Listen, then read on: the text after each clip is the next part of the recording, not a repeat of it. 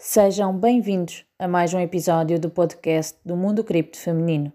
Neste episódio tenho como minha convidada Ariana Nunes, produtora do canal Renda Maior, uma das grandes referências na produção de conteúdo sobre investimentos em Portugal e agora também autora do livro Multiplique o seu dinheiro. Hoje vamos entender como andam os investimentos e a educação financeira em Portugal e como é que as criptomoedas se inserem ou não aqui. Agora Vamos para a nossa conversa. Obrigada já pelo convite. É um gosto também estar aqui no Mundo Cripto. Para quem ainda não conhece o canal Renda Maior, um, em primeiro lugar, eh, eu, eu, trabalhei num banco, foi o meu último emprego por conta de outrem. Entretanto, abracei aqui o projeto como empreendedorismo digital, no qual eu achei que seria benéfico para mim, tendo em conta as opções. Eu, entretanto, imigrei aqui para a. Eh, e depois aqui tinha a opção ou de tentar um emprego numa empresa ou ficar com este projeto e este projeto já estava a dar algum rendimento. Então, como era aquilo que eu gostava de fazer, comecei a canalizar todas as minhas forças para aquilo que é o canal do YouTube, o projeto Renda Maior e apostar na minha formação também em termos de desenvolvimento como educadora financeira, como alguém que também possa ajudar este tema que já sabemos que em Portugal ainda é muito frágil e fraco, no sentido de ainda não chegar a todo mundo. E eh, pronto, basicamente eu tive um percurso muito normal. Eu estudei, licenciei-me em Geografia e Planeamento, como podem ver, nada tem a ver com, com, este, com esta área de finanças e de educação financeira.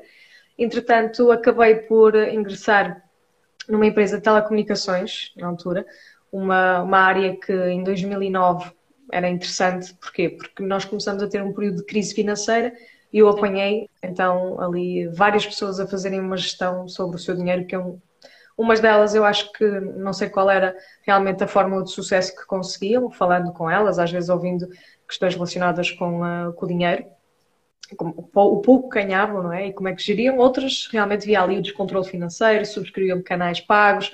Havia aqui uma situação que realmente deu a entender que faltava muita cultura financeira, se assim podemos dizer, em Portugal. Sim. Entretanto, fui passando por essa área sem absorver os conteúdos, a aprendizagem toda que tive uh, no terreno, né? digamos, trabalhando assim uh, com, com as pessoas, mas depois mais à frente comecei a ver que eu própria precisava mudar de vida e pronto, e a partir do ano de 2017 começou a ficar uh, vigente um projeto de educação financeira, ganhei coragem e em 2018 depois gravei um vídeo uh, para o canal e a partir daí, pronto, tenho feito isto todas as semanas e tenho gostado bastante do feedback que me dão e de tudo aquilo que eu consigo agregar com o meu conhecimento que vou aprendendo. Não sou nenhum guru das finanças, simplesmente vou aprendendo, vou pondo em prática e a verdade é que posso dizer é que ainda bem que o fiz. Estou extremamente contente pelo meu sucesso financeiro e por aquilo que também representa o projeto Renda Maior e o que pode agregar. E claro, criptomoedas foi uma das coisas que eu sempre gostei de falar Uh, no meu segundo vídeo, uh, na realidade foi o meu primeiro em termos de conteúdo, porque o meu primeiro vídeo da apresentação nada falo, simplesmente a dizer que criar um projeto. No meu segundo vídeo da apresentação uh, e apresentação do canal, digamos assim, a série como conteúdo, falei sobre criptomoedas na altura dos faucets, que eram uma forma de nós recolhermos criptomoedas gratuitas. Eu usava uma corretora e, e eu usava, o que é que eu fazia? Eu recolhia os faucets, depois, uh, pegava nos faucets e ia pôr diretamente uh, nas minhas carteiras. Eu, na altura, queria logo a Coinbase, mas depois também tinha uma que era Trading Satoshi, que é uma que já não existe. E eu passava para lá e depois o que é que eu fazia? Tudo aquilo que eram altcoins, shitcoins, podemos dizer, passavam todas então a ser convertidas em, em Bitcoin e Ethereum, que eram aquelas que eu realmente acreditava. Mais tarde só Bitcoin, não é que eu não acredito no Ethereum, acho que, e tenho uma pequena posição, mas mesmo pequena, é mesmo por uma questão de, uh, questão de produção, não é? Não há limite na sua produção, isso impacta bastante, sendo que depois temos aqui a Cardano que vai tendo provavelmente a terceira blockchain. Portanto, há aqui um desenvolvimento, mas acredito também que possa valorizar com certeza por tudo aquilo que a Ethereum trouxe. Isto eu estou aqui a introduzir ah. alguns temas, um, mas sempre me concentrei mais na, no, no Bitcoin. Eu, por acaso, um, nós temos essa questão de formação também de base semelhante. Uh, eu sou engenheira, mas sou ligada ao planeamento também, portanto, uh, uh, sei, vi isso hoje numa entrevista tua e, e, achei curioso a nossa, também a nossa, virmos da mesma formação, mas um, e sim, uma sim. das coisas que a nossa geração tem muito uh, em comum, nossa geração em Portugal, é que nós não, a nossa geração é uma geração com pouco emprego estável. Uh, nós, muitas pessoas da nossa geração são recibos verdes, muitas pessoas uh, de ano para ano mudam de trabalho. Como é que hum, disso, pelo que estavas a falar também, passou um pouco por ti? Também tiveste uhum. aí alguma troca de sim, emprego? Quando é, como é que foi mesmo, tu já falaste por alto, mas como é que foi mesmo assim a tua muda, a mudança de chave, a dizer, não, eu preciso eh, fazer algo, mesmo dentro de um, se calhar um trabalho que se calhar não estavas ainda a ganhar muito, como é que tu pensaste, não, eu tenho que parar, eu tenho que olhar para o meu dinheiro de outra forma, eu tenho que começar a investir e fazer eh, isto render de alguma forma para eu também crescer e mudar de vida ao longo do tempo. Basicamente o que aconteceu foi, durante um período, 2016 para 2017, foi um período instável em relação não só a empregos, porque fiz algumas mudanças, eh, mas na altura aquilo que eu sentia é uma frustração enorme trabalhar por algum... Primeiro, trabalhava horas e horas e ganhava pouco, uh, ficava extremamente insatisfeita porque depois não via mais nada acontecer na minha vida. Era tipo gastar aquelas horas no emprego e depois vir para casa e ver séries. E, e depois, claro que reclamava na vida, como a maior parte das pessoas, a dizer não consigo ter nada, não consigo fazer nada. Então havia aqui uma frustração enorme que, que guardava, infelizmente, e que, um, e que às vezes olhava para os outros e via os outros até avançam, mas o que é que eu. Será que sou eu? Será que, será que, que raio de curso é que eu fui tirar que não serviu? Alguma coisa deste género, eu dava desculpas, se calhar, por tudo. Uh, e eu nunca fui muito de, de, ir para a parte dos livros de desenvolvimento pessoal ou autoajuda, mas na altura achei interessante, uh, num dia que eu estava a fazer tempo também, uh, e pronto, vou falar que é FNAC, e nós podemos nos sentar e ficar lá a ler, não é? Então eu, na altura comecei a, a pronto, achei engraçado um livro amarelo que tinha lá, que era o Segredos de Mente Milionário, e depois surgiram várias questões, na altura também, quando comecei uh, a falar sobre estes temas, eu já tinha alguma informação sobre como é que as pessoas se comportavam em relação ao, ao, mundo financeiro em Portugal, nomeadamente na prestação de serviços, nos pagamentos das suas contas, das suas obrigações, e eu própria sentia que eu era mais uma, não, não tinha aqui o que é que eu fazia de errado e porque é que não sei, era uma estagnação tão grande, uma frustração tão grande, que eu acabei por uh, aprender na educação financeira que havia uma chave, havia, por exemplo, eu conheci o movimento FIRE também, isso também me ajudou bastante, do género, que se calhar eu até preciso é de ganhar, poupar e fazer sacrifícios para poder chegar a um montante que eu depois possa me despedir.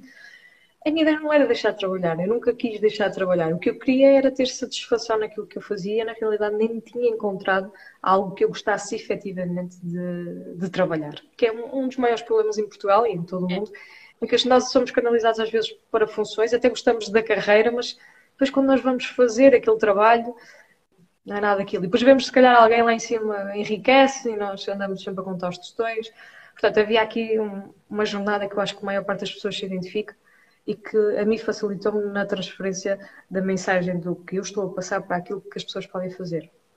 Não fiz um caminho ainda que se possa dizer, olha, fiz isto, mas estou a fazê-lo. E acho que a minha jornada está registrada no YouTube, mas está o meu conhecimento, está a minha vontade e está realmente aquilo que eu acredito que é uma pessoa tem que ganhar mais para poder investir, para o dinheiro trabalhar para si, para poder ter a tal liberdade financeira, que para mim é o poder de escolha, dizer sim ou não, quero fazer, não quero fazer, vou ali, não vou ali. Isso é a liberdade. Porque, sinceramente, estar numa praia a beber morritos nas Caraíbas, isso é fixe durante 15 dias, é as coisas deixam de ser. Não. E como é que tu. Eu acho que antes do teu canal existia muito pouco, uh, muito pouca informação sobre investimentos um, no YouTube e com uma linguagem acessível. Uh, eu acho que esse foi uma das coisas que tu também vieste revolucionar, por assim dizer, um, em Portugal. Como é que tu conseguiste chegar, e, e és uma pessoa que não és de base de economia, como é que tu chegaste a essa informação? Um, como é que conseguiste processar essa informação para depois uh, investir e, e pensar em criar o teu canal do YouTube? Foi, criaste o canal também porque não havia esse conteúdo? Sim, eu tive, eu tive inicialmente até pensei numa coisa tipo blog, porque eu não queria aparecer, não queria, nem gosto muito de falar, se calhar, da minha vida privada, há sempre coisas que nós não, não partilhamos, porque ah. são nossas, não é? Eu não vou estar aqui a gravar o meu dia a dia ou tudo aquilo que eu faço. Mas, eventualmente, com, com o canal partilha-se algumas coisas que são interessantes de se dizer. Às vezes o que eu como, outras vezes o, aquilo, onde é que eu estou, o que é que eu vou passar férias. Algumas informações que acho que até podem ser interessantes. Meras, meras curiosidades. Mas, na realidade, eu pensei inicialmente uma coisa escrita, mas depois eu também escrita, não, vi que não, os blogs hoje em dia já não são o que eram. Um, entretanto, eu percebi-me que tive uma dificuldade que acho que muitas pessoas também tiveram, que era, eu vou tentar comprar uma ação eu já conhecia a de Giro, já tínhamos uh, canais, uh, canais não, eram grupos do Facebook, fóruns de finanças.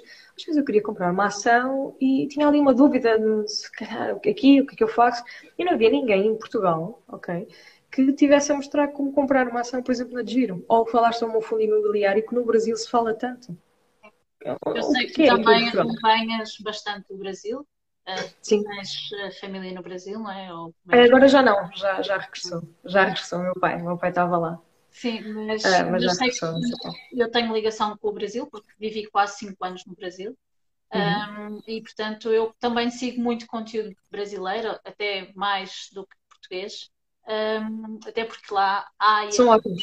Eles são ótimos. Porque lá é aqui não há quase, não é? Então, claro, claro. claro. Um... Mas é em tudo, também desculpa interromper mas nos livros também me custa muito. Eles têm os direitos em português do Brasil e ficam com os livros bons até traduzidos e nós aqui às vezes temos dificuldades. Portanto, mas sim, lá as coisas funcionam pelos vistos melhor no caso desse, deste e, tema. E então foi por isso também, eh, espelhando-se um pouco se calhar no conteúdo brasileiro, que pensaste, sim. eu preciso de falar, porque se eu não sei, outras pessoas também não sabem. Exatamente. Aqui não fui a primeira pessoa a criar um canal de educação financeira nem de investimentos. Certeza que não. Houve outros projetos que também desistiram, inclusive pessoas que eu também achava interessante, eh, que depois abandonaram um pouco o YouTube e nós temos que ser uh, que é de César, é de César, né? portanto vamos aqui dizer, ehm, neste momento a Bárbara Barroso fazia um canal que era as dicas da BA, falou lá algumas coisas, mas entretanto não continuou um conteúdo de investimentos, era mais finanças pessoais, entretanto agora já, já faz e faz muito bem. Depois temos também o Paulo Vilhena, que também falava sobre empresas, mas também houve ali o mapa da independência financeira, os livros que ele escreveu. Portanto, nós tínhamos pessoas que começaram a falar mais para o público. Tínhamos a poupança diária da Sofia Manuel Ferreira, que também, entretanto, desapareceu ali. Ela já falava de PPRs, certificados e coisas desse género. Portanto, para mim, acho que seria importante também dizer que essas pessoas fizeram parte, só que depois tiveram um problema, que acho não sei, ou a vida, ou os trabalhos, ou a família, não sei o que aconteceu, mas muitos deixaram de publicar conteúdo regular sobre esse tema. É o Paulo Vilhena focou-se na sua empresa, naquilo que é o acelerador de negócios, e, por exemplo, essas duas uh, economistas, neste caso o economista a Susana uh, Manuela Sofia Ferreira, assim que é, e uh, a Bárbara Rosso, comunicadora financeira, especialista em finanças pessoais, deixaram de falar, deixaram de criar conteúdo e apareciam ou falavam um pouco, mas ficava tudo muito. Não havia uma continuidade e depois estes temas têm que ser desenvolvidos, não é? Quer dizer, se eu hoje falo de um tipo de investimento, eu se calhar amanhã quero ouvir a minha opinião ou, ou ouvir a opinião de outra pessoa ou falar com alguém sobre, sobre outro tema. Então achava que havia pouco conteúdo, mas não havia ninguém a falar. E porque as pessoas falavam genericamente, o certificado da forra assim, assado, mas não mostravam efetivamente na realidade. Tipo, eu podia falar de investimentos, mas se eu não tiver um, alguém a mostrar-me um vídeo como se faz, ou quais são os produtos, que é uma das coisas que também não havia, que eu acho que aí o Renda Maior veio a dar a conhecer, quais são os produtos em Portugal, quais são os produtos que nós aqui em Portugal, e como digo aqui, eu estou na Holanda, mas é, é, neste caso, o que é que se pode investir em Portugal? Um, as pessoas com o conhecimento vão ter acesso, obviamente, depois a uma capacidade de escolha maior. Porque depois podem se interessar, podem ouvir feedback, podem ter. Então, acho que o Renda Maior foi mais nos produtos financeiros, naquilo que é a opinião de alguém que está a fazer um caminho uh, para uma vida uh, com liberdade financeira, alguém que está a estudar, continua, como disse, a apostar no desenvolvimento profissional e pessoal nesse sentido. E não quero deixar de fazer, tenho aqui outros projetos também para continuar e, um, e, quero realmente trazer às pessoas a possibilidade de conhecer esta via. Porque eu realmente trabalhei e tinha um salário mínimo, eu fui desempregada, ou estive desempregada, assim é que é, e a vida proporciona-se depois. Porquê? Porque eu tive que dar dois passos atrás, se calhar tive que ganhar dinheiro ali outra vez numa espécie de calceta para poder fazer aqui mais com o meu dinheiro, depois tive que ler mais, tive que aprender mais, tive que ser disciplinada, poupada. fazer escolhas e às vezes as pessoas não estão dispostas a pagar o preço, mas a frustração é tão grande ao longo da nossa vida, se nós não fizermos nada, que isso acabou por impactar bastante, vendo as pessoas a não fazerem nada. E, então, vou partilhando um pouco tudo. Olha, uma das coisas que eu também admiro no teu canal é porque desde o início tu falaste sobre um, formas de investimento alternativas, eu chamo-lhe assim, ou pelo Sim. menos alternativas na altura, uma vez que agora se calhar já são mais populares, e na uhum. altura tu trazias isso quase como novidade, nomeadamente sobre plataformas uh, e coisas do género. Aliás, uh, uma delas eu já conhecia e já investia, mas por exemplo, a outra uh, eu investi por, porque vi no teu canal e, uhum. e não conhecia e investi. Tu achas que é nas aplicações alternativas que está o verdadeiro ganho, por assim dizer, uh, ou o que importa mesmo é diversificar uma carteira? Assim, uh, eu claro que falo na minha experiência, mas também vou falando com muitas pessoas e tive a oportunidade já de entrevistar para a rubrica Mostra-me Universos, que está um pouco estagnada, mas que vai voltar. Um, muitas pessoas também tinham o problema que eu tinha. Juntar dinheiro é uma coisa que não me agrada porque eu junto dinheiro, ele fica acumulado e nada acontece dali. É? Ou eu tenho grande capacidade para pôr ali uma quantia muito grande e o meu pé de meia é muito grande, ou então eu vou ter aquilo que se chama o eu meto lá 100 euros, mas se amanhã vou precisar de 50, só vai lá sobrar 50 e se eu não puser mais, nada acontece. E uh, a verdade é que nós todos temos de ter um pé de meia, temos de ter uma reserva de emergência e vai dependendo da nossa estabilidade, dos nossos rendimentos, não é? daquilo que é preciso para os nossos meses uh, do ano. Mas a verdade é que uh, todos nós temos de ter isso como dado adquirido, que é algo que falta já em Portugal, em primeiro lugar, e sabes bem disso, acho que se falas com alguém, é, as pessoas têm um pé de meia que, pronto, acaba por ser ali um mês, dois meses, e se calhar mais do que isso já começa a ser difícil. Se tiverem um mês, Mas, né? se tiverem um mês. Se tiverem, se tiverem, se não, provavelmente têm consumos de cartão, ou empréstimos de crédito pessoal, ou coisas do género, infelizmente endividados ou sobre endividar, né? mais do que um endividado normal. De qualquer das maneiras, eu acho que era importante as pessoas terem noção de que nada é feito se não houver uma reserva de emergência que nos esteja a proteger de eventualidades, porque elas acontecem. É? Acontecem comigo, acontecem contigo e não venham as pessoas dizer que elas não acontecem porque acontecem. Por isso, ter o dinheiro todo aplicado pandemia, Veio a pandemia Sim. a mostrar Sim. que elas acontecem. Exatamente, podemos ter que trocar de emprego, podemos ficar doentes, pode acontecer mil e uma coisas, infelizmente, que não são positivas e então nós temos ali dinheiro para gerir. Às vezes não é para resolver, é para gerir, não é? Porque Sim. temos que contar que, que, a vida também é imprevisível. Posto isto, acho que é importante nós dizermos que nós não podemos ter tudo aplicado nem em criptos, nem em ações, nem. Nós temos que diversificar por segurança, porque assim, eu não sou especialista em ações, eu não sou especialista em cripto, eu não sou especialista em peer-to-peer, -peer, eu não sou especialista em, em, em nada. Eu, na realidade, ando aqui a diversificar para poder ir balançar as minhas rentabilidades, é? porque se eu tenho, imaginando 40% do meu portfólio colocado em capital garantido, certificados da Forro, depósitos a prazo, ele não vai render nada. Então eu tenho que ir pôr o pé nas rentabilidades para que a minha carteira esteja realmente a trabalhar para mim.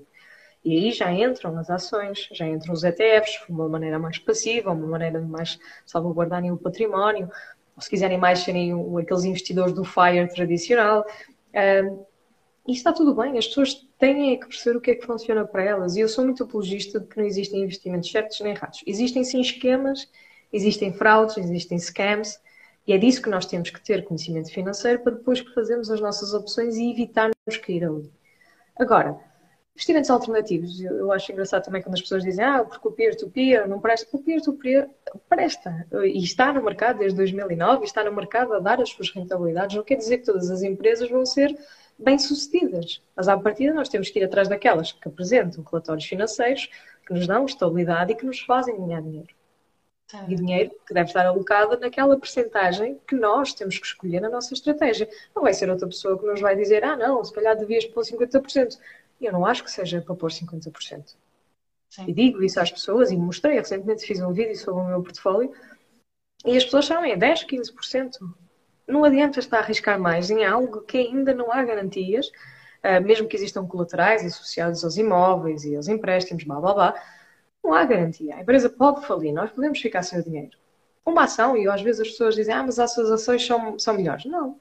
Se nós investíssemos numa Looking Coffee, Sim ou numa eh, alemã, que foi a, se não me engano, a Aircard, né? Aircard, em que nós tínhamos aqui a possibilidade de investir em algo promissor, em negócios que são bons.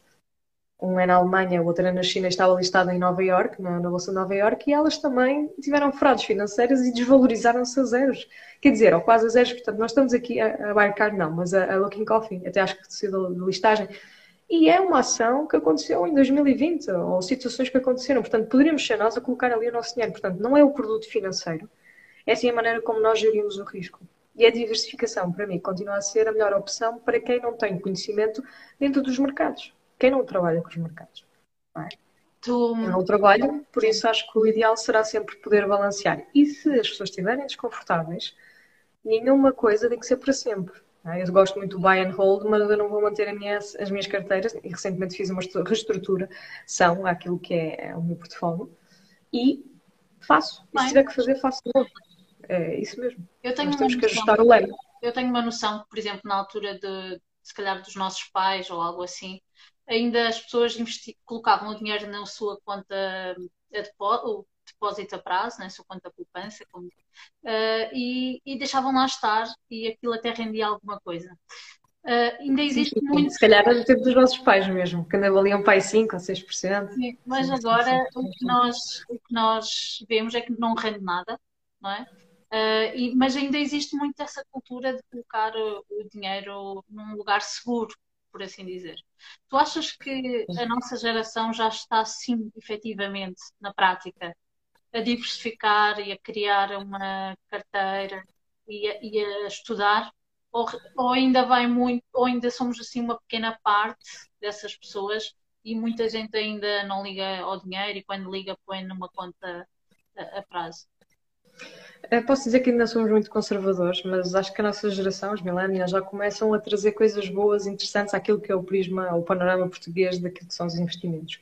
Em primeiro, nós tivemos acesso àquilo que se chama a globalização e à difusão da informação. A partir do momento em que isso acontece, nós de certeza absoluta vamos conhecer pessoas nos Estados Unidos que estão a ser, independentemente, estão a ser financeiramente independentes, que estão a ter riqueza, que investem na bolsa. Nós começamos a olhar para aquilo que os outros fazem. E às vezes não precisamos ir aos Estados Unidos, basta ver Espanha, Alemanha, Sim. Itália. Nós já temos aqui bastantes pessoas que começam a demonstrar-nos que é possível gerir.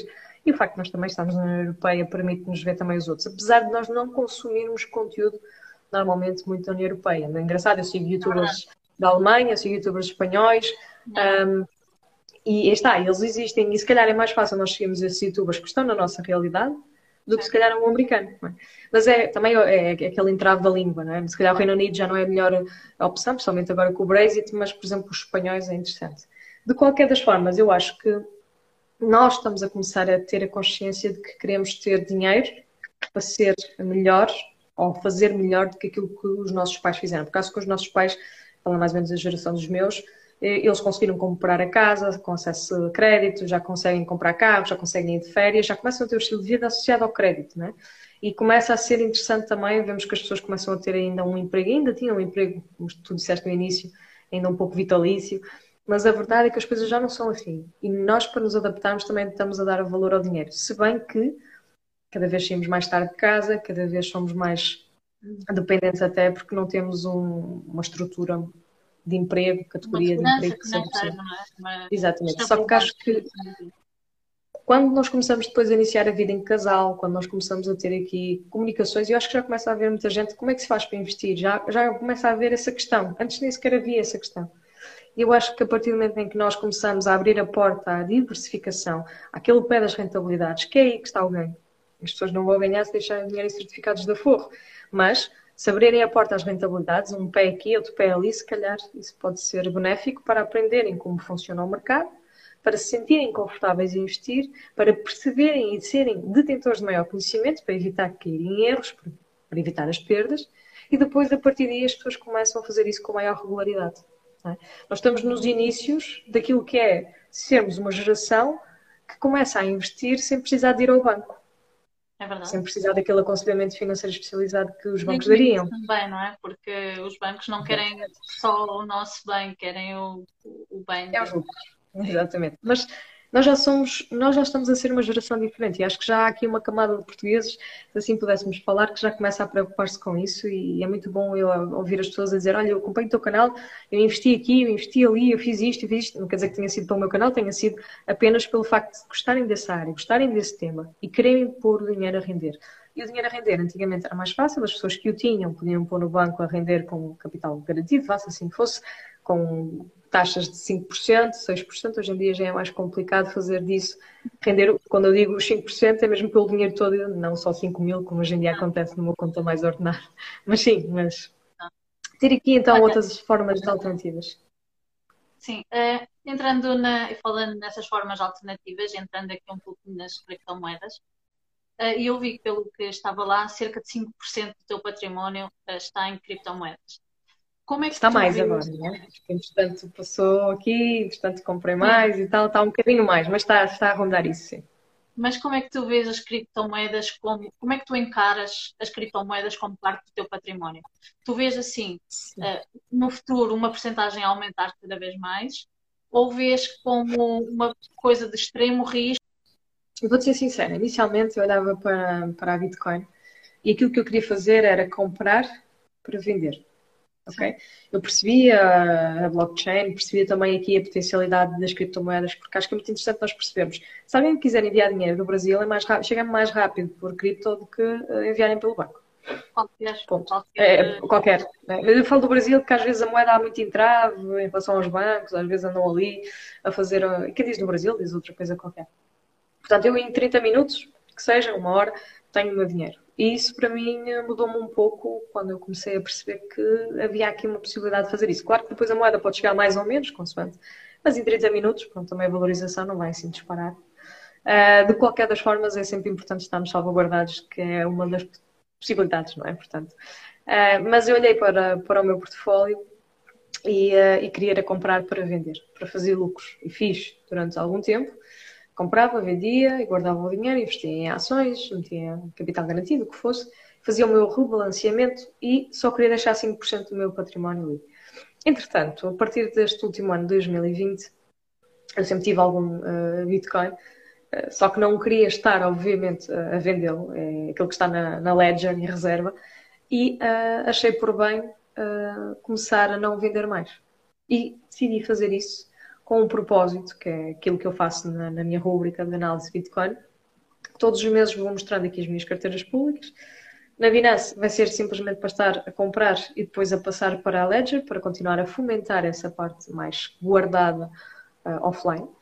Depois quero ter aqui algumas contas a render e a minha ideia é ter 0.1 em cada Vamos ver se eu consigo chegar mais à frente. Isto vai tudo depender de, da oscilação. Agora, eu até estou contente, as pessoas devem estar, ah, ela pode não falar de Bitcoin, eu falar, falo, eu falaria, porque o Bitcoin caiu e o buy in the deep, não é? Portanto, vamos aqui comprar para poder fazer aqui a valorização. Então, quero ter já nesta primeira carteira da Yodla, que me vai render 4.8, uh, quero ter 0.1.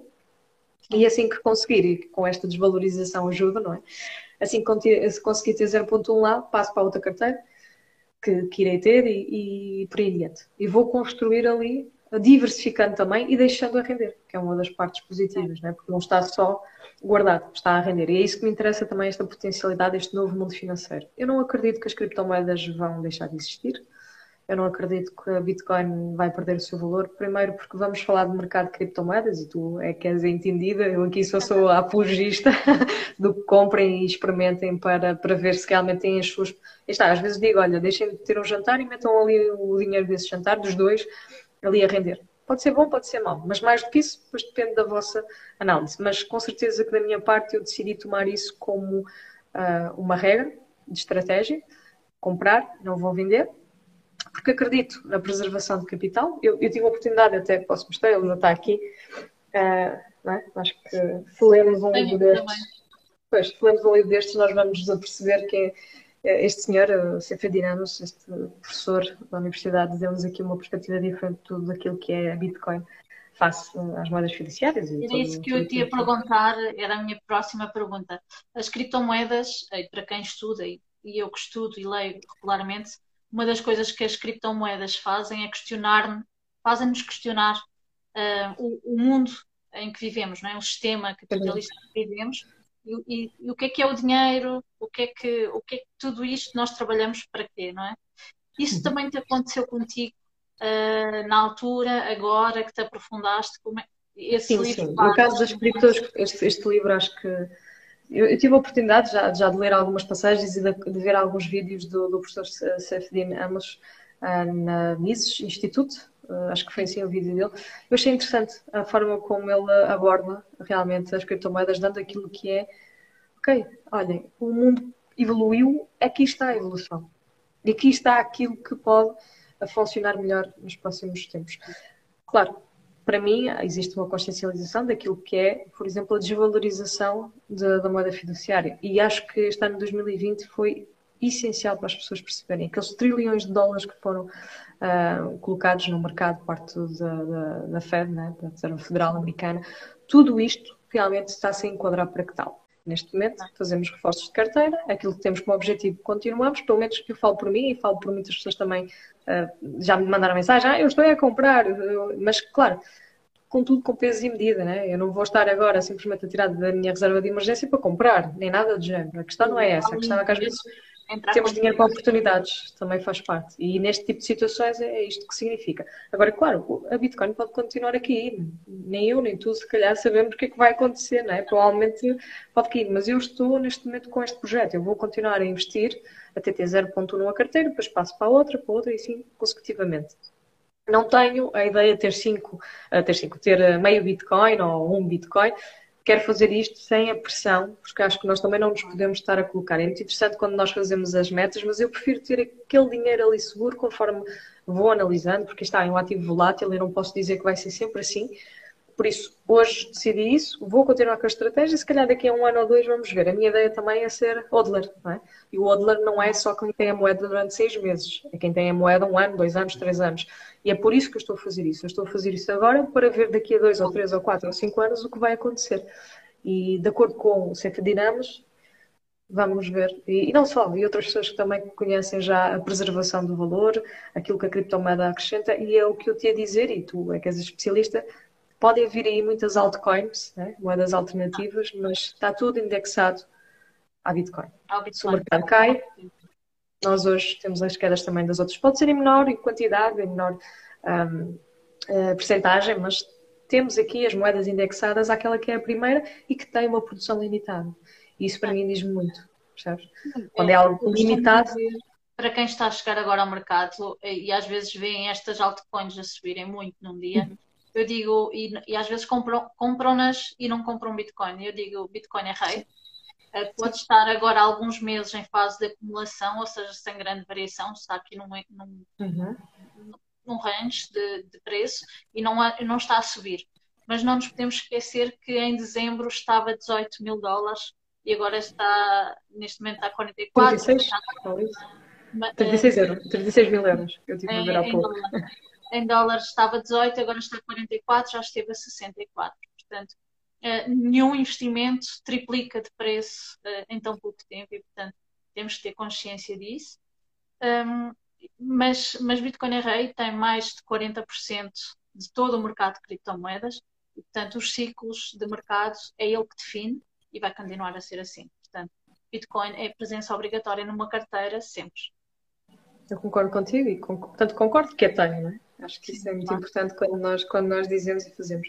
Agora, uh, também tenho outras moedas, não é? Tenho Cardano, tenho, tenho a Cardano, tenho a Ethereum, uh, tenho a Binance Coin, que é por causa das taxas da corretora, mas é uma coisa mínima. E depois também tenho CROs, porque resolvi também utilizar o cartão, que eu acho muito interessante, porque falamos da Crypto.com e, assim, 2% de cashback, eu não tenho nenhum cartão que me dá 2% de cashback sem ser aquele. Eu acho que vai ser muito interessante também. Ou mesmo é? que seja um, se for para um. Para sim, um, sim, sim, sim, que, que, seja ilimitado, não é? Porque nós, neste caso, temos aqui a situação de, de às vezes termos, mas com, com limites. E é muito interessante. Claro que depois as pessoas dizem, ah, mas não pagam em euros, pagam em CROs. E quando se acumular X CROs, nós conseguimos transformar em euros ou, ou no mais BTC ou o que for. Eu acho que é muito interessante as pessoas, se me disserem assim, ah, mas usar isso para todo o dia, estar a boas compras, vou ali, se calhar é difícil. Mas, por exemplo, as grandes compras, porque não ir buscar 2%? Porque não há propriamente uma, um limite. Então, eu acho que estes produtos financeiros, por exemplo, para nós em Portugal, é muito interessante pensarmos assim. Claro que depois os ROs descem, sobem e também temos que ter ali um stacking, né? temos que ter ali uma porcentagem, acho que é 350 euros que se tem lá como parado, não é? Para poder dar esses benefícios. Mas acho que é também uma forma de nós irmos trabalhando com as criptomoedas mas para quem existe, gosta. Mas existe um cartão que é gratuito, tu não precisas ter nada em vez de nada colocado lá na Crypto.com, uhum. existe um, um, que é gratuito, só te dá 1%. Sim, dá 1%. É o Midnight Blue. Foi o que eu pedi inicialmente. Depois pedi o Ruby, devia ter logo pedido o Ruby. Mas, mas, sim, sim. Mas para quem, para quem está a começar, mesmo que não tenha sim, que colocar nada, ter 1%, 1% é o quê? O banco, uma conta de depósito que nos dá durante um ano? Uma coisa assim. E, e às vezes não é, às vezes é 0,0005. Vamos aqui a, com muitos zeros antes. Não, mas a verdade é essa. Eu acho que as pessoas também podem começar a otimizar por essa via. Ah, porque eu, eu creio que se não perceberam, as pessoas têm que perceber que as criptomoedas não vão a lado nenhum. As criptomoedas vieram para ficar. E é um mercado em desenvolvimento. Nos Estados Unidos, eu acho, e é a minha opinião, e eu faço vídeos sobre isso e lives sobre isso, eu acho que nos Estados Unidos está a, ver, a começar a haver mesmo uma adoção. Uma adoção, as pessoas ainda não se estão a perceber, quem não é da comunidade não se está a perceber, mas nos Estados Unidos está a haver uma adoção. Existem todas, ou todas ou as grandes uh, meios de pagamento rápido estão a adotar as criptomoedas, como a Square, PayPal, Square. o Apple Pay, uh, uhum. tudo, está, tudo está a aceitar uh, criptomoedas. Os principais bancos ou vão oferecer fundos de investimento em cripto ou vão fazer custódia. Portanto, sim, sim. as grandes empresas estão a investir, grandes uh, empresas vão começar a aceitar como forma de pagamento. Então, daqui a pouco temos uma Amazon a permitir uh, pagamento em criptomoeda. Portanto, existe essa adoção. Nos Estados Unidos está a ser uma realidade. E eu acho que na Europa ainda estamos uma visão um pouco é. atrás sobre isso. Eu queria te perguntar, o que é que tu achas que os portugueses, como é que tu achas que os portugueses veem as criptomoedas? Elas eram muito mal vistas. Achas que isso está a mudar ou achas que não? Inicialmente, eu, eu lembro-me também, o facto de nós termos a Netflix também ajuda. Existe um documentário que eu digo sempre às pessoas para irem ver na Netflix, que é o Banking of Bitcoin, em que fala lá então sobre a história da Silk Road e da, da Bitcoin, que ficou associada ao mercado negro. Mas assim, como se costuma dizer, o dólar é associado aos maiores crimes do mundo, porque é a moeda, digamos, global, então não podemos atribuir à moeda, à forma de pagamento, as culpas. De qualquer das maneiras, a Bitcoin, entretanto, começou a ter uma imagem cada vez mais clean e mais vista por alguém que acredita realmente na valorização e no projeto. Parte boa para mim da Bitcoin, já agora antes de responder, é que a Bitcoin tem um limite de produção. Parte má. Como moeda, tendo em conta que potencialmente vai ser valorizada, uh, devido à sua escassez, ela, para meio de troca de forma diária, digamos, com uma utilização de uma moeda global, pelo facto de ter também essa parte da, da escassez de produção, acho que acaba por ser mais complicado. Se bem que acho que nós vamos começar a utilizar talvez um dia satoshis para fazer o pagamento das contas, ok? Eu não sou daquelas pessoas que diz que aquele problema é um problema que se vai manter, mas é, eu acho que muita gente interpreta dessa forma. E eu também interpretava, ok? Só que depois comecei a perceber, nós não precisamos. Para quem não sabe, a Bitcoin, certeza quem te acompanha aí no canal sabe, mas quem não sabe, é dividida em oito partes, não é? E por isso nós podemos transacionar com os satoshis, que são os cêntimos da Bitcoin. Então, ao fazermos isso, nós podemos fazer com que a Bitcoin continue a ser bastante valiosa e que os satoshis deem para fazer pagamentos. O problema vai ser dividir mais satoshis se eles continuarem a ser valiosos, não é? Portanto, aqui se aumentar para um milhão a moeda, vamos ter grandes problemas em pagar com satoshis. De qualquer das formas, eu acho que aí é que entram as altcoins, na minha perspectiva, e vão ajudar a ter, porque podem pagar em Bitcoin, mas também podem pagar, sei lá, na altura muito usada, há uns anos atrás era a Litecoin, neste caso, porque não pagar depois em moeda, ou a Cardano, ou que seja, uma moeda que depois faça uh, jus àquilo que é o sentido de ser uma moeda global porque não depois haver essas várias hipóteses. Mas a Bitcoin, para mim, é ou pelo menos aquilo que eu vejo, é vista como o ouro digital. Serve de valor. Eu costumo contar a história que a minha avó andou a guardar notas de escudos pela, pela, pelo longo da vida para deixar ou para usar numa eventualidade. Só que a minha avó, entretanto, não as trocou. Ainda existe, ainda é possível, ainda é possível trocar. Não, não, as antigas não, as antigas só servem para numismática mesmo, infelizmente ah. não. Então, aquelas antigas de 1968, os escudos antigos que ela não trocou, quando depois faleceu e ficou para a família, nós só tínhamos valor sentimental, porque ela tinha deixado aquelas eh, parcas economias, mas eu depois ia a uma numismática eh, e dava-me tipo 5 euros por um, sei lá, se não digo 5 euros, era mais, mas um, por um óleo de notas que notava-se que, se, valia muito se eu fizesse a conta em escudos e fizesse, uh, depois aplicasse inflação, não sei o quê, mas aquilo que a minha avó juntou em termos de valor foi. Olha, posso dizer que dali tinha foi 25 euros ou mais, um pouco mais, não foi mais do que isso, mas estamos a falar de um molho de notas enorme. Um, de respeito até, e todo o resto era para ir para a numismática. Claro que se calhar eu chego à numismática e dá um valor ainda substancial, mas face ao valor das notas em si, nada tem a ver. É mesmo, mesmo, mesmo muito reduzido. E o que é que aconteceu? Eu nunca acabei pelas vender, por uma questão de me lembrar sempre desta história. Então, se calhar eu aos meus filhos, ou aos meus netos, neste caso, se calhar deixo Bitcoin provavelmente em 2140, um, em dois, é assim, acho que é, em, acho que é em 2140 que termina a produção. Eu, eu, às vezes confundo. Os 21 milhões já estão todos minerados e depois vamos ver se isto é mais valioso do que estas notas todas que a minha avó. Não, daqui a, é lá, com certeza que vai ser. E daqui a, eu acho que daqui a 15, 20 anos, acho que não é precisamos de esperar assim tanto. Eu acho que para, para a idade dos nossos filhos. Nós já, já o possamos aproveitar, não é? Mas, sim, sim. Mas a ideia é, ideia é preservar também capital e ter ali um euro, o ouro digital. Eu acho que não há nada melhor que a As pessoas dizem, ah, não pode ser igual, porque o ouro é usado, mas a Bitcoin também com a blockchain trouxe isto e isto. Portanto, nós podemos trazer aqui também grande utilidade à Bitcoin e, e fazer com que a Bitcoin seja um ouro digital e a preservação de capital tem que existir. E acho que é uma boa alternativa àquilo que são as moedas fiduciárias e àquilo que temos isto. Tu, tu fazes vídeos regulares sobre, sobre criptomoedas, sobre a Bitcoin tu achas que tu fazes porque tu o tens ou tu achas mesmo que deveria fazer parte de um património diversificado e, por exemplo, alguém que nos está a ver é, que vai fazer uma carteira agora a partir do zero, deve sim reservar aí uma porcentagem uh, para criptomoedas? Olha, em primeiro lugar, uh, é aquela velha guarda. Nós sempre que fazemos algum vídeo temos que dizer que não somos analistas financeiros, não somos consultores, porque não somos. Não é?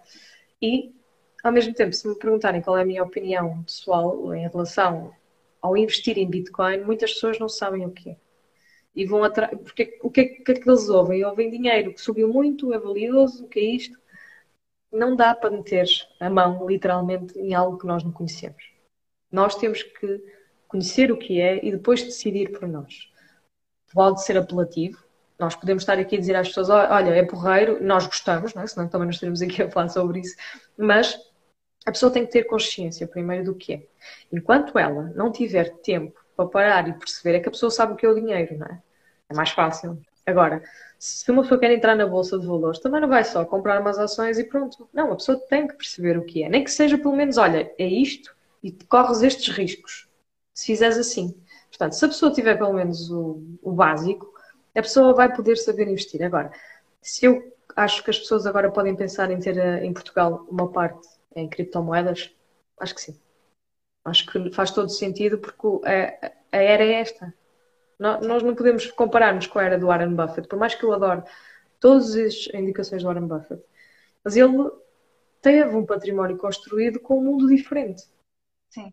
Ele, ele não é um mundo vão muito tarde na Apple, né? Por exemplo, Exatamente. Por exemplo, por exemplo, eu poderia estar muito mais, não é que eu preciso, mas poderia ter entrado muito mais cedo se ele não tivesse sido tão alheio ou tão avesso àquilo que é a tecnologia. Porque ele não compreendia. E, e, a estratégia dele é que funcionou, não é a nossa. Nós só vamos saber se a Bitcoin vai ser realmente valiosa daqui a uns anos, se correr tudo bem. Mas nós não podemos fazer. Por exemplo, eu não posso investir em empresas do passado como ele investiu. É? Por mais que tenha sido assegurado e a forma e a metodologia que ele tenha usado funciona, eu não sei se já se aplica aos dias de hoje. Também não sei se a Katie. Não sei, não sei se... questão de, das empresas ferroviárias. Quando... Por exemplo, por exemplo, sim, sim, e McDonald's, assim, o McDonald's vai ter problemas, ou a Coca-Cola vai ter problemas com o imposto do açúcar, com o McDonald's é sempre, não vai falir, não estou a dizer que vai falir, até é garantido, porque eles até têm o real estate por baixo do, do negócio, mas a ideia aqui é que, será que são empresas que que nós devemos investir agora vão ser potenciais do futuro, se calhar foram para ele, se calhar foram com a análise dele. A análise dele é muito boa, Acho que é ótima para podermos escolher uma carteira salvaguardada de ações e que devemos continuar a fazer e a seguir. Eu sou 100% Warren Buffett, mas eu continuo a aumentar mais a minha escala. Eu não sou só 100% Warren Buffett, também já tenho, eh, se calhar, desculpa, não sou 100% Warren Buffett, se calhar já sou 98% e depois, se calhar, 1% meto a Katie Hood e outro tipo de investidores. A questão aqui é, eu gosto muito do Warren Buffett, mas acho que neste momento, no meu ponto de vista, e atenção, eu não tenho qualquer tipo de credibilidade nenhuma em relação ao Warren Buffett, mas gosto de pensar que estamos em tempos diferentes. E portanto, exatamente, e por isso acho que vou fazer a minha carteira muito baseada em dividendos, em ações de valor, mas também vou pôr ações de crescimento, também vou pôr criptomoedas, também vou pôr peer-to-peer, -peer, eu vou fazer a minha salada de frutas, não é? E Até pode ser correr bem. É mais ou menos isso. Mas... Quando eu falo muito de criptomoedas, falo muito de, de, de do surgimento da internet. Um, Por exemplo. Quando, e lembro-me sempre de uma entrevista que o Bill Gates deu sobre a internet. Não, uh, so, sim, foi o Bill Gates que falou sobre a internet e meio que foi gozado, né? Assim, as pessoas não entendiam o que é que ele estava a explicar porque ele dizia que ia ser uma nova forma de trabalho, etc. E as pessoas não entendiam o que é que era o Google, o que é que iria ser o Google. Por exemplo. E hoje temos aqui num telemóvel todo um mundo em que nós, informação de todo o mundo, nós conseguimos Exatamente. consultar Um, e as criptomoedas são um pouco isso. É um mundo que as pessoas ainda não entendem, mas que podem vir a ser uma verdadeira, uma verdadeira revolução, não só em termos de dinheiro, como o Bitcoin, uhum. como por exemplo no Ethereum ou na, na Cardano, ou seja o que for, haver também Sim. a questão das finanças descentralizadas e haver aplicações uh, que uhum. permitem ter rendimentos um, ehm, em criptomoeda, não é? Num, num dinheiro. Sim, sim, sim, sim. Claro. Eu acho que, para já, isto só regressando um pouco atrás, eu acho que o Warren Buffett foi um dos melhores professores de investimento que nós tivemos no mundo e que temos no mundo e que temos que continuar a ouvi-lo. Só que aí está, eu, eu gosto também depois de pôr Warren Buffett versus uh, Katie Hood e olhar aqui quem é que está a ter um prisma neste momento correto. E eu acho que são os dois, um pela sabedoria, o outro pela perspectiva, mas gosto desta ideia de podermos misturar estas coisas e fazer isto àquilo que são os nossos tempos. Por isso, para mim, eu continuo a ser muito fã de Warren Buffett, mas vou duvidar uma parte esquisita e vou colocar o meu património também moldado com, com a teoria de outras pessoas que percebem mais do que eu, caso dela e caso de, de outras mas não quer dizer que eu esteja a ser 100% segura. Não, porque o meu perfil de risco também não é assim. Eu acho que é muito importante nós também vermos se o nosso perfil de risco é para poder investir em coisas de risco, nomeadamente criptomoedas e ações de crescimento, é? ou peer-to-peer. Porque as pessoas são diferentes. É como nós temos um fato, o nosso US, por exemplo, pode servir, pode não servir, mas se calhar não fica bem às duas, não é? E se calhar nós temos rendimentos diferentes, nós temos vidas diferentes, nós temos que ir de encontro com aquilo que nós queremos e que queremos saber agora. Qual é a melhor maneira para nós descobrirmos o que é melhor para nós? É conhecer o produto financeiro e estudá-lo. Preguiça. Há. Vontade de ganhar dinheiro. Também há. As pessoas aí têm que pôr a, a, balança e perceber o que é que fazem. Agora, em relação ao meu património, sim, ele vai crescer mais provavelmente nas criptomoedas, porque eu espero que haja valorização da Bitcoin e que passe os 10%, os 15%, vamos ver. De qualquer das formas, estou aqui com essa estratégia para ficar, porque acredito realmente nos projetos, acredito que não, não há hipótese de voltar atrás. E espero bem que as pessoas comecem a aderir porque faz sentido, é um projeto bom, tem as suas coisas más, como é o caso, por exemplo, da energia, e realmente é um dos issues, é um dos temas que nós temos que ver, mas basta fazer aqui empresas mineradoras com energias renováveis que já se resolve o problema nesse sentido, é? depois as transações. Sim, mas ainda é 35%, é género. É assim, cerca de existe um, estudo em que diz que cerca de 76% uh, de, dos mineradores utilizam qualquer coisa uh, relacionada à energia Sim. renovável, em que 36% okay. são exclusivamente uh, renovável. Mas é um caminho que se está a passar, portanto, uh, é um caminho que se como está... Tudo. É? Mas a verdade é como tudo nós, na nossa realidade, ainda não usamos energia verde para tudo, não é? Tipo, mas a é, questão é, um é que os mineradores o maior custo dos mineradores tem é a energia elétrica. É uhum. óbvio que a maior motivação deles é arranjar energia mais barata.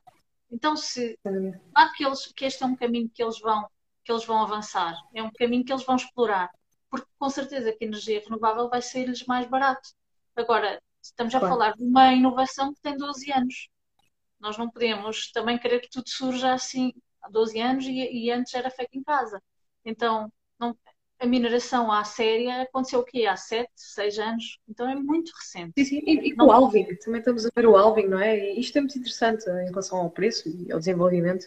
Um, mas sim, acho que é muito interessante isto para o futuro. Sim. Olha, um, uma das coisas que, que, já falámos um pouco no início um, e queria-me quase como, como para fechar, nós falámos sobre esta uhum. questão de nós não termos segurança uh, no trabalho, etc.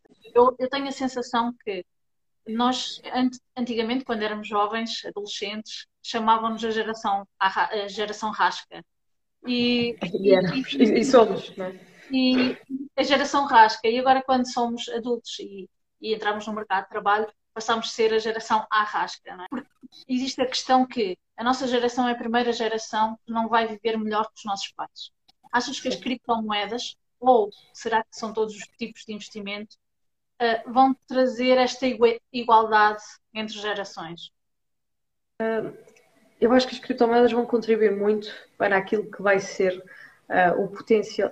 Está, se calhar no tempo dos nossos pais ou no tempo dos nossos avós, vá, a finais de, se calhar já dos nossos pais, já começaram a utilizar a dívida como alavancagem para coisas. É? Está, como eu falei há pouco, comprarem a casa, comprarem o carro. Antigamente não, antigamente tínhamos que nas gerações anteriores tínhamos que ter o dinheiro para comprar as coisas.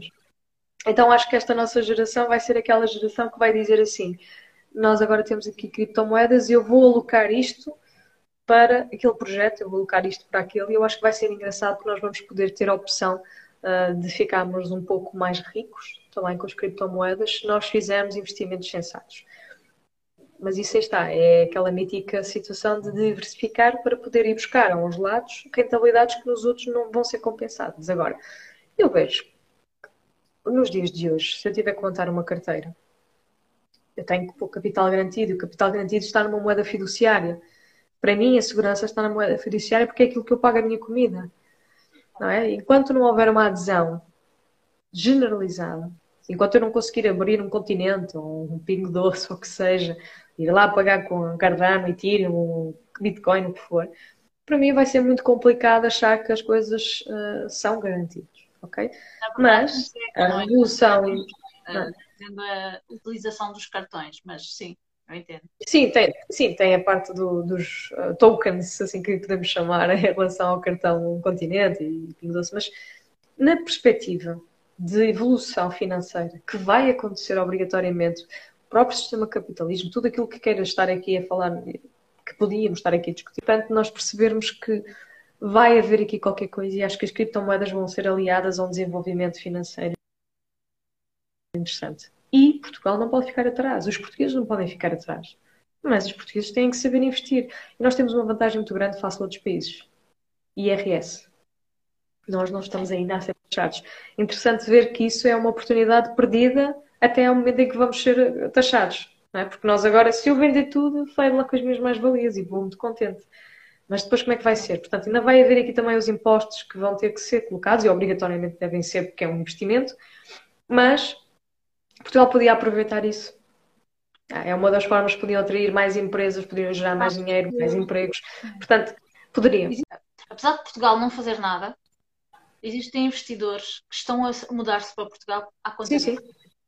Uh, e Portugal podia rentabilizar isso, podia. trazer mais emprego, trazer mais. Por, por, não, eu, só que se o caminho for colocar impostos, então perde-se também essa questão. O problema é que eu acho que vai ser os impostos que são nos restantes, que são os 28%. Isso já é muito. E afasta toda a perspectiva de poder potencializar Portugal, nem que seja por aí. Porque trazer engenheiros, trazer empresas de criptomoedas, trazer sistemas financeiros para Portugal iria ser benéfico para todos. E não, não iria afetar tanto. Não sei se tu acompanhas tantas notícias, mas, por exemplo, a cidade de Miami uh, passou a ser uh, Bitcoin friendly. O, o, o presidente da, da, Câmara de Miami disse que iria tornar Miami como um hub de, de criptomoedas. E quando ele disse isto, ele primeiro disse que precisava de, que estava a estudar a situação e que, iria fazer reuniões para isso. Começou a, a, comunidade de criptomoedas, que é quase como um, uma equipa de futebol, né, que é apaixonada, uhum. começou logo a falar sobre isso. houve alguns influenciadores muito importantes da comunidade cripto-americana que se mudaram para Miami. Uh, houve efetivamente a aprovação por parte da, da, da Câmara Municipal de poder ser. Miami diz que já vai aceitar pagamento de impostos em criptomoedas. Os funcionários da, da, da Câmara Municipal que, que, quiser podem ser pagos parte do salário em, em Bitcoin. E quando agora saiu recentemente uma pesquisa, em termos de crescimento tecnológico na cidade de Miami, já é tremendo, porque montes de empresas de criptomoedas estão a mudar-se para, para Miami. Pois se um influenciador vai para lá, as pessoas não querem ficar longe, porque isto tudo se faz também com proximidade. Então as pessoas estão-se a mudar. O presidente da Câmara faz reuniões todas as semanas com pessoas ligadas à comunidade cripto e Portugal podia ser um país assim. Podia. Mas olha, podemos também buscar o exemplo da Suíça. Eu recentemente estive a ver, eles têm o Crypto Valley uh, na Suíça, em que já existe também ali uma terrinha que está a ser, hum, não sei quantas, 70 ou 80 empresas que já lá estão. Se a Suíça, que é a Suíça no mundo financeiro, está a, não estou a falar em termos de impostos, estou a falar em termos de atrair as empresas para poder ser ali um atrás. A questão é essa, é, é ver quem é que chega primeiro. Exatamente, mas acho que Portugal as coisas podiam ser geridas de outra forma, mas não, mas infelizmente há estes entraves e depois uh, as criptomoedas vieram para ficar, nós temos que nos adaptar à, à realidade atual e temos que ser, uh, vou dizer mesmo a palavra que os portugueses são muito espertos, temos que ser espertos, então passemos espertos a criar uma carteira e ter ali uma pequena porcentagem na criptomoeda que nos faça sentido. Obviamente que não há uma resposta certa para aquilo que vai ser a, a principal, Uh, há a principal agora que continua a ser a Bitcoin, portanto as minhas fichas vão para essa. Sendo que vejo também a recente utilidade naquilo que é também agora as empresas adquirirem, como o próprio Elon Musk fez e, também já fez a MicroStrategy e outras empresas. Portanto, vamos ver aqui mais adoção. Várias empresas estão a investir em, em Bitcoin e, e muitas delas estão a valorizar por causa disso. Eh, tu, como investidora de ações, procuras essas empresas, por exemplo, a MicroStrategy, tem Bitcoin na carteira ou a Square, ou seja o que for. Tem a Square. Tem a Square. Para, para investir. E tem Coinbase. Disso, mas, tem Square e Coinbase. Mas por conta disso, por estarem expostas a... Associadas às criptomoedas. Muito bem. Resolvi ser, ser all-in, como se costuma dizer. E está, não, não, não tenho aqui nada a dizer as pessoas façam igual, nem nada disso. É aquilo que eu quero com a minha estratégia, de acordo com o meu portfólio diversificado se calhar tenho uma Walmart de um lado e uma Sim. Square do outro, percebes? Sim, entendendo. Passo, passo por ficar diversificada, por ter maior segurança e maior rentabilidade. E, e, pronto, e acho que é um pouco isso que eu também partilho no canal e quero também agradecer-te aqui a oportunidade de falar e muito obrigada também pelo projeto que estás a desenvolver. Eu depois comecei a acompanhar mais à frente, depois de teres falado comigo e, eh, e tenho gosto também de ler as notícias e também te acompanho, também dás o feedback do que é que acontece é. e às vezes dás logo a tua opinião, eh, principalmente através aqui do Instagram, portanto eu tenho que te agradecer imenso também por dar a voz da escrita e nós as mulheres acho que continua a haver muito falta de não sei, acho que não há tanto empenho para aquilo que é o mundo dos investimentos e por isso criptomoedas ainda menos. E fico Sim. muito contente em Eu poder... acho que, à exceção de ti, uh, que falas misturado com outros investimentos. Sim, mas eu falo, falo por entusiasmo, entusiasta, não mas sou propriamente especialista. falar exclusivamente de criptomoedas, uh, se eu não sou a única, sou das únicas, não é? Acho que sim, acho que és, neste momento acho que és a única em Portugal a falar só de cripto. Portanto, e, acho que é, tendo uma tecnologia que vem para ficar e que vem revolucionar, uh, acho que é, é, importante dar, dar voz a cada vez mais pessoas para essa tecnologia e Mas olha, às mulheres, não é? que, sim, ainda estão muito atrás também. Olha, continua e a todos que nos estão a ver, uma boa semana. Então, e já sabem. Obrigada.